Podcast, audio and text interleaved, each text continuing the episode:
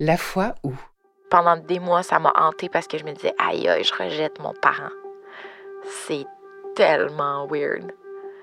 C'est comme, euh, c'est comme si tu rejettes une partie de toi-même. En même temps, c'est gros.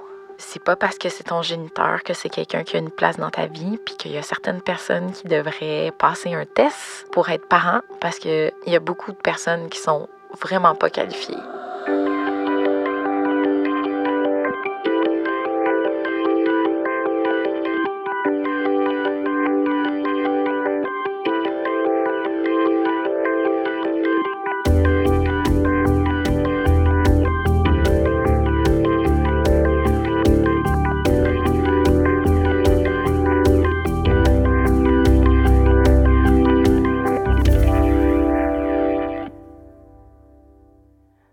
Avez-vous déjà rencontré vos parents? Je veux dire vraiment rencontré. Ça peut sembler farfelu, mais prenez le temps d'y réfléchir. Ça m'est arrivé il y a plusieurs années.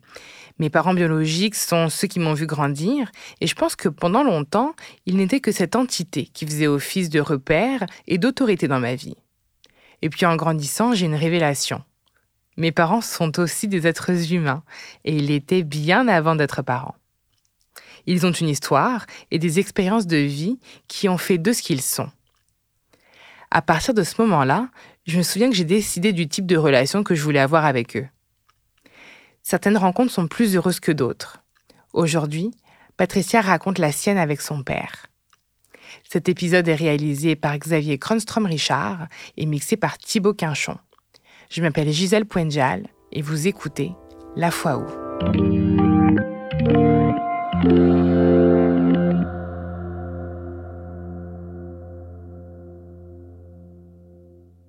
suis née en septembre, il y a une trentaine d'années à Longueuil. Je suis née un soir de match de hockey et je pense que le médecin euh, attendait la fin de la partie pour venir accoucher ma mère. Je suis née le même soir qu'un couple de jumeaux garçons et j'ai longtemps questionné ma mère à savoir s'il n'y avait pas eu un mélange d'enfants à l'hôpital. Euh, parce que euh, ça fait longtemps que je me posais des questions sur mon appartenance à ma famille. Je suis née de deux parents euh, qui, en apparence, avaient l'air tout à fait normaux, aimants. J'ai été longtemps désirée. Ça a pris six ans avant que je sois conçue. Et puis, je me suis beaucoup promenée dans la première portion de ma vie avant de déménager à Montréal il y a une douzaine d'années. Donc, ça aussi, c'est quelque chose, je pense, qui a contribué euh, au fait que je suis une personne euh, qui s'adapte facilement, qui est assez sociale, parce que une entrée dans une nouvelle cour d'école, j'ai dû faire ça très souvent. J'ai toujours détesté déménager. Encore aujourd'hui, euh, déménager, pour moi, c'est synonyme d'un grand stress. C'est pas la logistique, c'est juste le changement. Et je déteste les fins aussi. Vraiment beaucoup que ça soit la fin de la semaine, je déteste le dimanche, que ça soit la fin d'un voyage, que ça soit la fin d'un contrat de travail. Je deviens un petit peu nostalgique déjà euh, parce que euh, quand j'étais plus jeune, pour moi, la fin de la semaine, quand mes parents m'échangeaient dans un stationnement d'un Dunkin' Donut à Saint-Hyacinthe, euh, j'avais toujours un peu l'impression que je savais pas quand est-ce que j'allais revoir mon père. Donc, pour moi, les, les fins, les déménagements, c'est toujours synonyme d'un mouvement, mais qui est relié à une perte.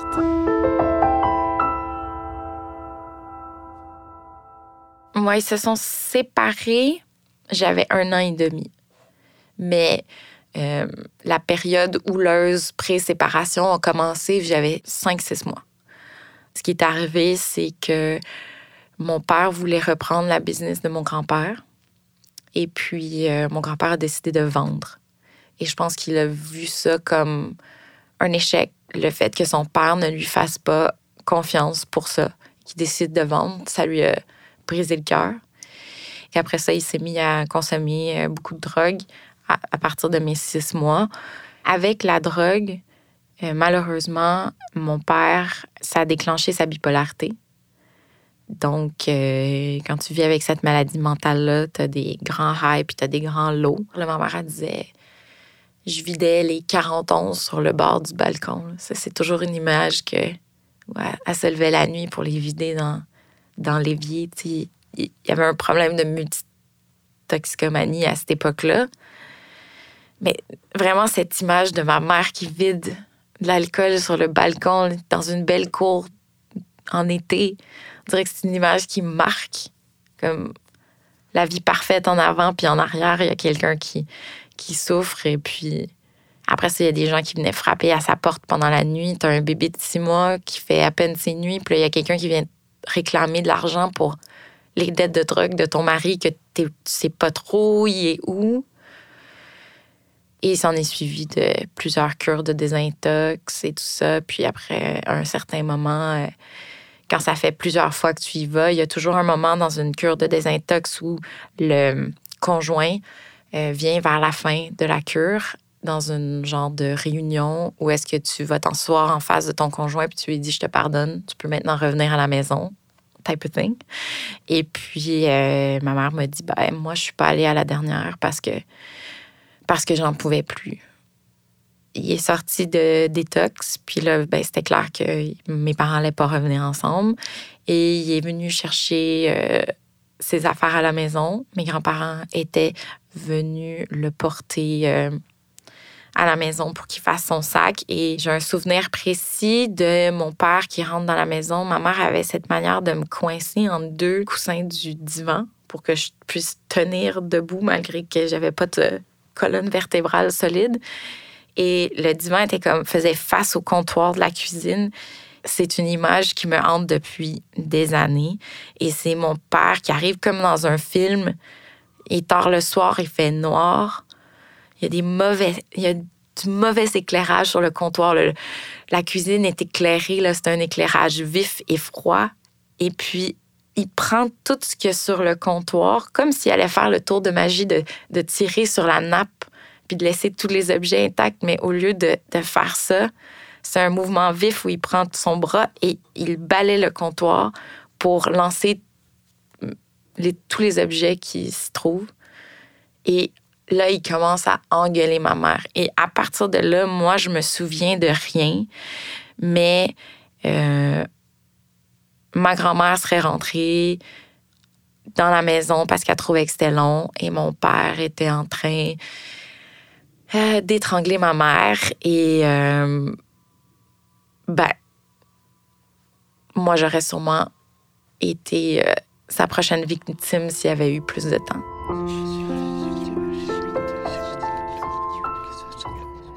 La foi où? Après ça, bon, ma mère a déménagé chez sa sœur et puis ce qui s'ensuit, ben, ton père pendant des années peut pas être seul avec toi. Donc moi, après ça, quand ils se sont séparés, ben, euh, j'ai passé beaucoup de temps avec mes grands-parents parce que lui est allé habiter avec eux. Moi, ça m'a permis de les connaître, mais c'est un contexte bizarre. C'était pas la visite du dimanche où ta grand-mère t'apprend à faire des tartes. C'était une fin de semaine sur deux, tu es obligé d'être avec eux parce que ton père peut pas être seul avec toi. Mais ça, moi, je le comprenais pas à cette époque-là. À partir de un an et demi, bon, ils se sont évidemment battus pour ma garde pendant un petit moment. Et euh, quand ça a été, euh, ben, quand c'est devenu plus stable, ben, il avait pas le droit d'être seul avec moi pendant un certain, je sais pas combien de temps, j'ai jamais su, mais je sais qu'il n'est pas venu me chercher pendant six mois parce que mon grand-père voulait punir ma mère d'avoir divorcé. Il l'a empêché de venir me chercher pendant six mois. Euh, puis je me rappelle, ça c'est une image très forte pour moi de ma grand-mère qui était venue euh, dans genre la cour de la garderie en hiver euh, mon Dieu, je me rappelle, tu sais, c'est comme les premières neiges où est-ce que ça fond sur l'asphalte. T'as l'impression qu'elle est trop chaude pour la neige, mais elle l'est pas vraiment. Là, tout le monde joue, tout le monde a ses bottes d'hiver, tout le monde est surhabillé pour ce temps-là de l'année, mais tes parents, ils prennent pas de chance. Et là, je vois ma grand-mère arriver. Et puis, dans ce temps-là, je pense même aujourd'hui, en tant qu'adulte, t'as pas le droit de rentrer dans une cour d'école si t'es pas le parent ou quelque chose comme ça. Et puis je la voyais avec ses doigts à travers euh, la clôture pleurer. Puis moi, je comprends pas. Et elle a fait ça plusieurs fois dans ma vie, venir me voir à travers la clôture.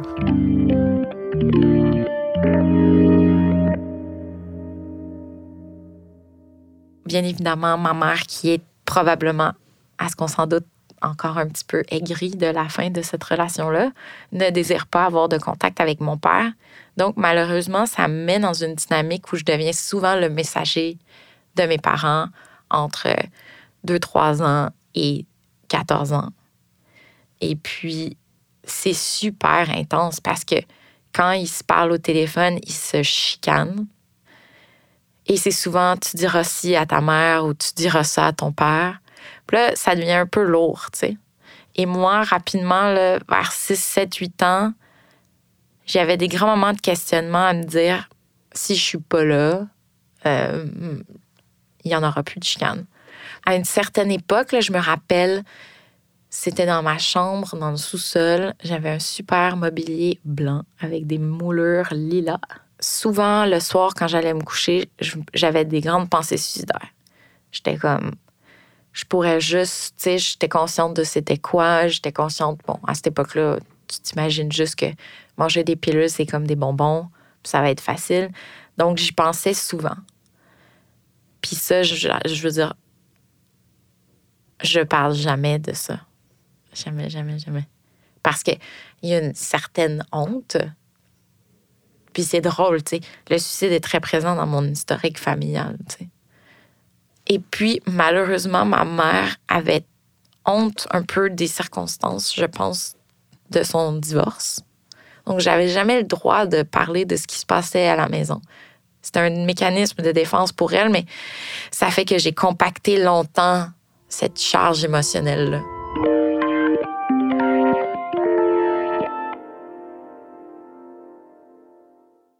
J'ai été euh, l'enfant échangé dans les, dans les différentes grandes chaînes de restauration, McDonald's, Pizza Hut. Mais le, le meilleur, c'était toujours le Dunkin' Donuts. Parce que euh, ben, évidemment, mon père, ne sachant pas comment me gérer, m'a acheté un, un, beigne, peu importe, une roussette au miel, bien exactement. J'étais comme une patate chaude. Fallait que ça se fasse vite, tu sais. Des fois, c'était comme Ah oui, j'aimerais ça rester pour souper, mais non, c'est parce que mon père est en crise. Puis il était comme Je vais pas venir te reconduire, puis on va, on va s'en aller dans un autre pays. Puis tu sais, y il y avait souvent des menaces de kidnapping. Mais moi, j'essayais de camoufler ça du côté de ma mère pour pas la faire paniquer. Parce que je voulais voir mon père. Mais tu sais, je veux dire, avec le recul, j'aurais jamais dû. Puis aussi, quand il venait me chercher, quand il venait me reconduire, souvent, je pense que c'était un événement stressant pour lui. Tu sais, je veux dire, le nombre de fois que mon père a pleuré pendant, tu sais, mettons, le trajet devait être 25 minutes. Pleurer en conduisant, en me parlant de sa vie, tu sais, je veux dire, c'est dur à gérer, là. T'as 6-7 ans, tu sais pas comment prendre un adulte qui pleure comme un bébé. Puis là, tu vois clairement qu'il n'est pas en contrôle. Puis là, des fois, j'avais peur d'embarquer en, voiture avec lui et souvent, ben, malheureusement, il me menaçait. Tu sais, soit c'était le kidnapping, on va s'en aller, ou bien c'était comme la menace de, de suicide ensemble. C'est comme quoi euh, ça valait plus la peine de continuer. Puis il valait mieux, euh, valait mieux mourir ensemble. Puis il me faisait souvent la menace du 10 roues. Puis même encore quand je suis sur l'autoroute, je déteste passer des gros camions parce qu'il me disait, tu sais qu'on peut passer en dessous, puis là le camion il nous écraserait. Mais j'avais un beau-père qui était très impliqué dans ma vie, que j'adore, qui aujourd'hui c'est lui mon père je lui posais la question l'autre jour, mais j'étais comme, pourquoi vous m'avez laissé aller voir mon père pendant toutes ces années-là? Puis il m'a dit, si on te laissait pas y aller, ça venait dangereux pour toi et pour nous, parce qu'on savait jamais ce qu'il allait faire. Parce qu'il y a eu plusieurs menaces. Si on a déménagé à cause de lui, puis tout ça. Puis il dit, si tu y allais, c'était aussi la roulette russe. Fait pour eux, il n'y avait pas d'issue. Puis pendant que j'étais pas là, ça les stressait vraiment beaucoup parce qu'ils savaient jamais exactement à quelle heure ils allaient me ramener, dans quelles conditions j'allais revenir. Puis je pense que j'étais capable de jouer le double jeu parce que j'ai raconté ça l'année dernière à mon beau-père. Il était complètement détruit. Parce qu'il s'en est voulu de ne pas l'avoir vu. Mais je pense que moi, c'était plus important de garder le bateau à flot. Je pouvais pas, je pouvais pas perdre un autre humain dans ma vie. Que j'essayais de, compenser.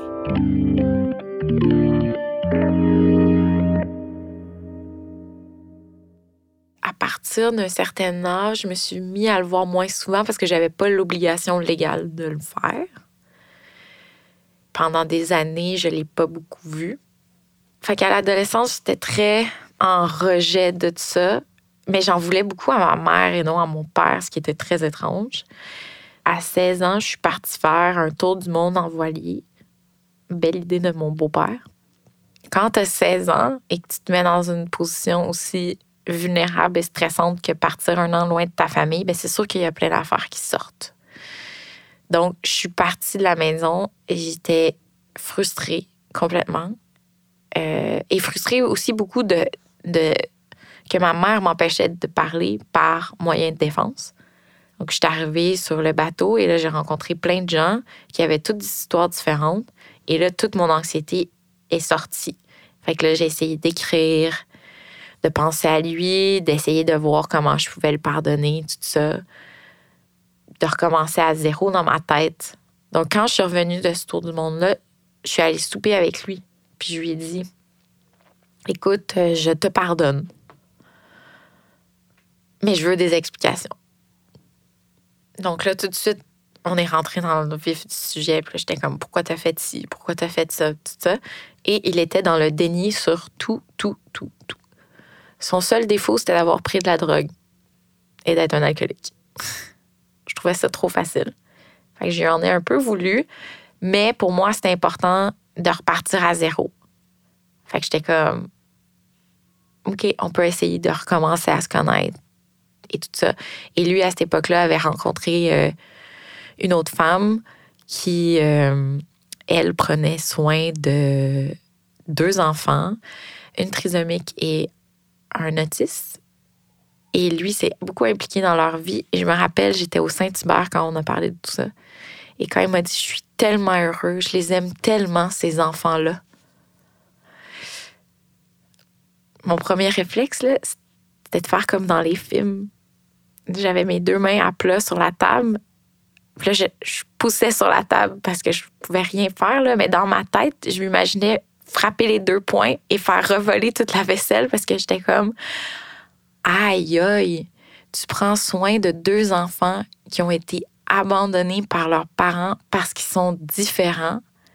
Moi, je t'ai acheté des billets de concert, je t'ai fait des dessins comme je t'ai voué un culte parce que je voulais tellement que tu m'aimes. Et là, tu me dis que tu t'occupes de d'autres personnes et que tu es heureux là-dedans. Oh, ça n'a pas passé, mais pas du tout. Et là, après ça, quand je lui ai donné mon pardon, c'était comme si pour lui, ben là, il, devenait mon père.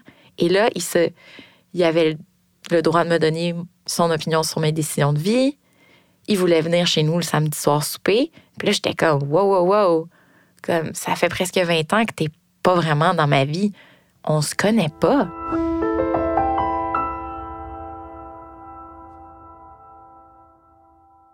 Il y a une journée, il m'a appelé.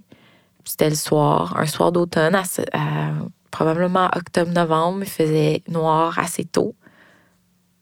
Et puis, il m'appelle et il est sur la route. J'ai comme l'impression que pour lui, c'est un moment où il est seul avec lui-même quand il est en voiture. Il m'appelle, je réponds. Et là, il se met à m'engueuler. Il me parle du fait que mon grand-père est à l'hôpital parce qu'il a pris de l'alcool avec son coup madin. Évidemment, mon grand-père aussi est alcoolique. Donc, et là, euh, les médicaments sont en réaction avec l'alcool. Il est hospitalisé. Et là, il se met à me dire que je suis une mauvaise petite fille, que je prends pas soin d'eux. Là, je suis comme, voyons, ça sort d'où tout ça? Et là, il se met à m'accuser, il me picosser dessus. T'as jamais été une bonne personne, t'es une folle comme ta mère. Et là, il mélange des insultes, là, mais sur plusieurs époques. Là. Il y a beaucoup de choses qui m'appartiennent pas dans ce qu'il me dit. Et moi, j'ai toujours été, je pense que j'ai toujours été, j'ai toujours marché sur des œufs avec lui parce que je voulais tellement qu'il m'aime. Fait que j'ai toujours été l'enfant drôle, cute, nan, Et là, c'était comme s'il avait ouvert une valve en dedans de moi. Et là, je me suis mis à hurler. J'étais dans mon bureau à la maison, assis sur une chaise de bureau peu confortable, et je regardais les rideaux et dehors, le ciel qui, était en train de s'assombrer. Et je me rappelle pas exactement ce que j'ai dit, mais ça m'a tellement fait mal aux cordes vocales. J'ai hurlé. Là, j'étais comme là, ça suffit, ça suffit, je ne peux pas ça fait 25 ans que tu me domines parce qu'il y avait cette relation dominante-là avec moi. Puis là, j'ai dit, ça suffit. Ça suffit, je ne vais plus prendre aucune insulte de ta part. Je suis pas une mauvaise personne. J'ai toujours été là pour mes grands-parents. Comme là, ça suffit. On doit s'engueuler pendant, un bon 10-15 minutes.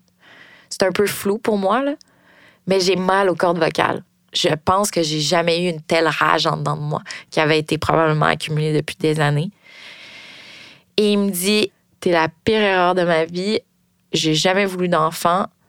J'aurais jamais dû accepter de faire un enfant avec ta mère. T'es la pire erreur de ma vie. Il répète ça. Je vais me crisser dans le fossé.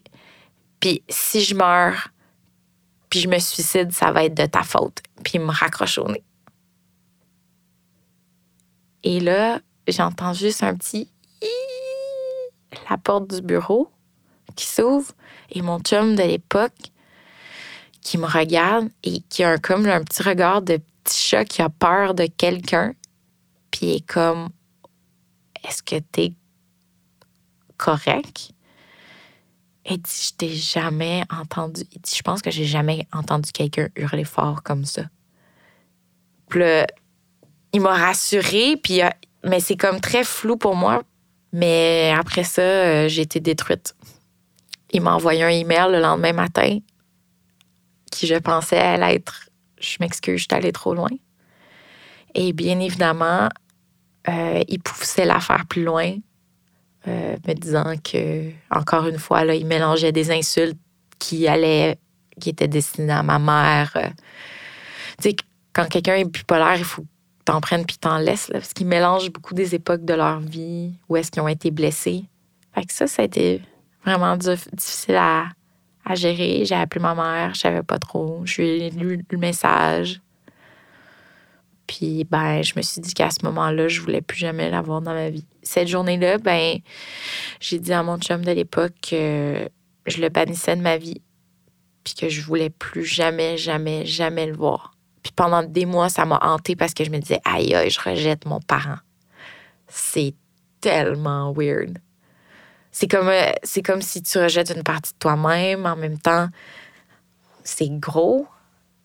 À partir de là, ben, tu fais un examen de conscience puis tu te dis que c'est pas parce que c'est ton géniteur que c'est quelqu'un qui a une place dans ta vie, puis qu'il y a certaines personnes qui devraient passer un test pour être parent parce que il y a beaucoup de personnes qui sont vraiment pas qualifiées.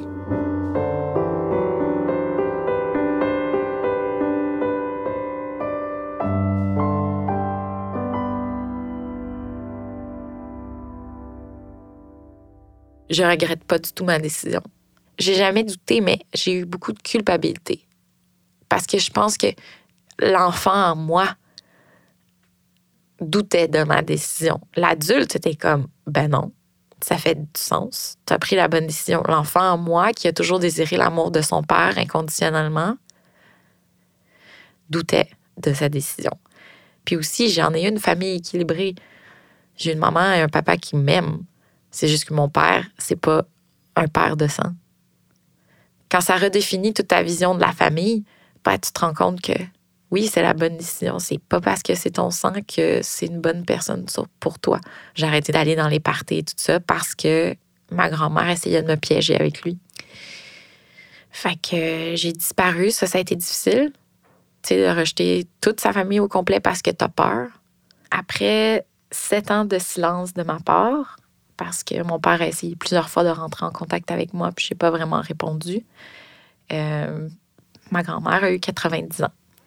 Et euh, vu qu'elle a été très, très, très présente dans ma vie et que ça faisait quelques années que j'évitais complètement ma famille pour ne pas le voir, j'ai décidé de prendre mon courage à deux mains et de me dire, ben oui, je vais aller à son party de fête. Je le savais depuis des mois, c'était une surprise. Et euh, jusqu'à la dernière minute, je parlais avec ma cousine, puis j'étais comme, je, pense que je suis pas capable ou je sais pas si je peux y aller.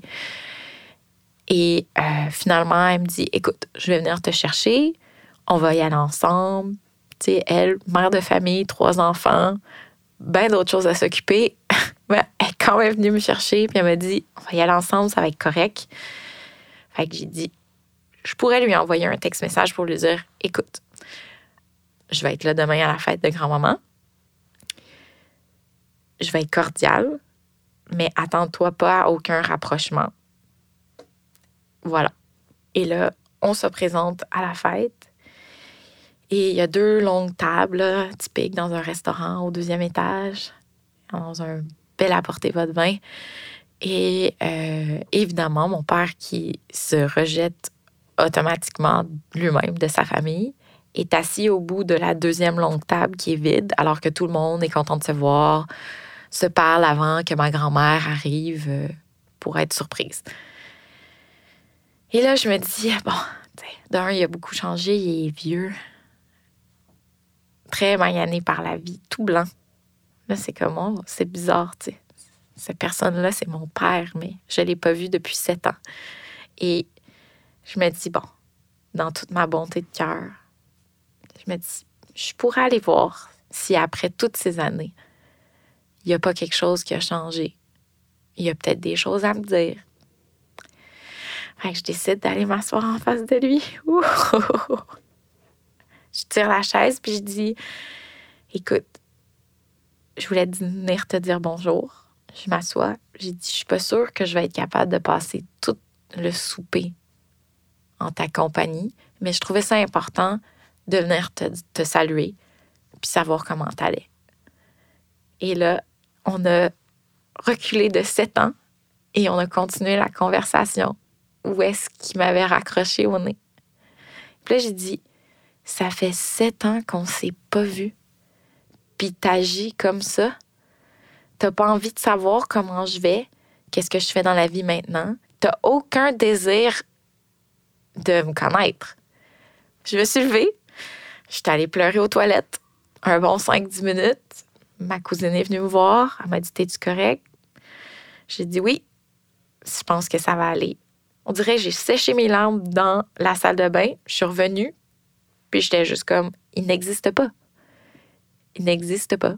Donc, euh, c'était rassurant de savoir que j'avais pris la bonne décision après même toutes ces années.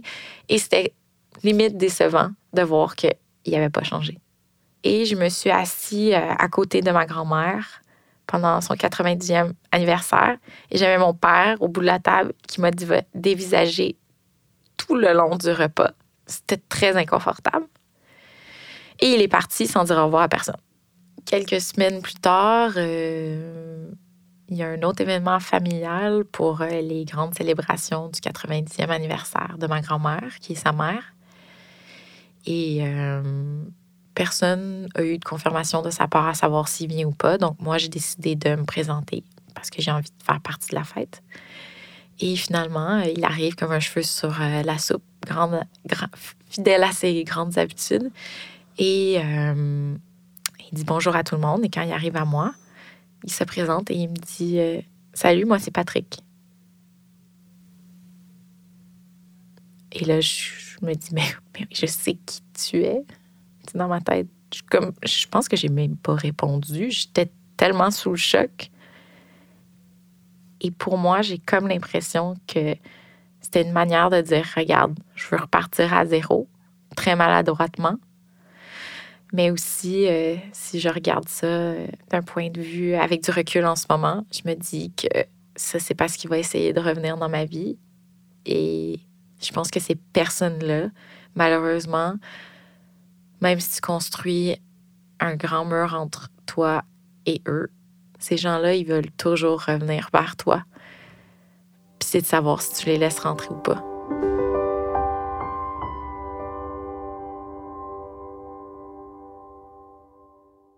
Il y a comme une technique japonaise où quand tu échappes un vase, le nom m'échappe, mais ils le recollent.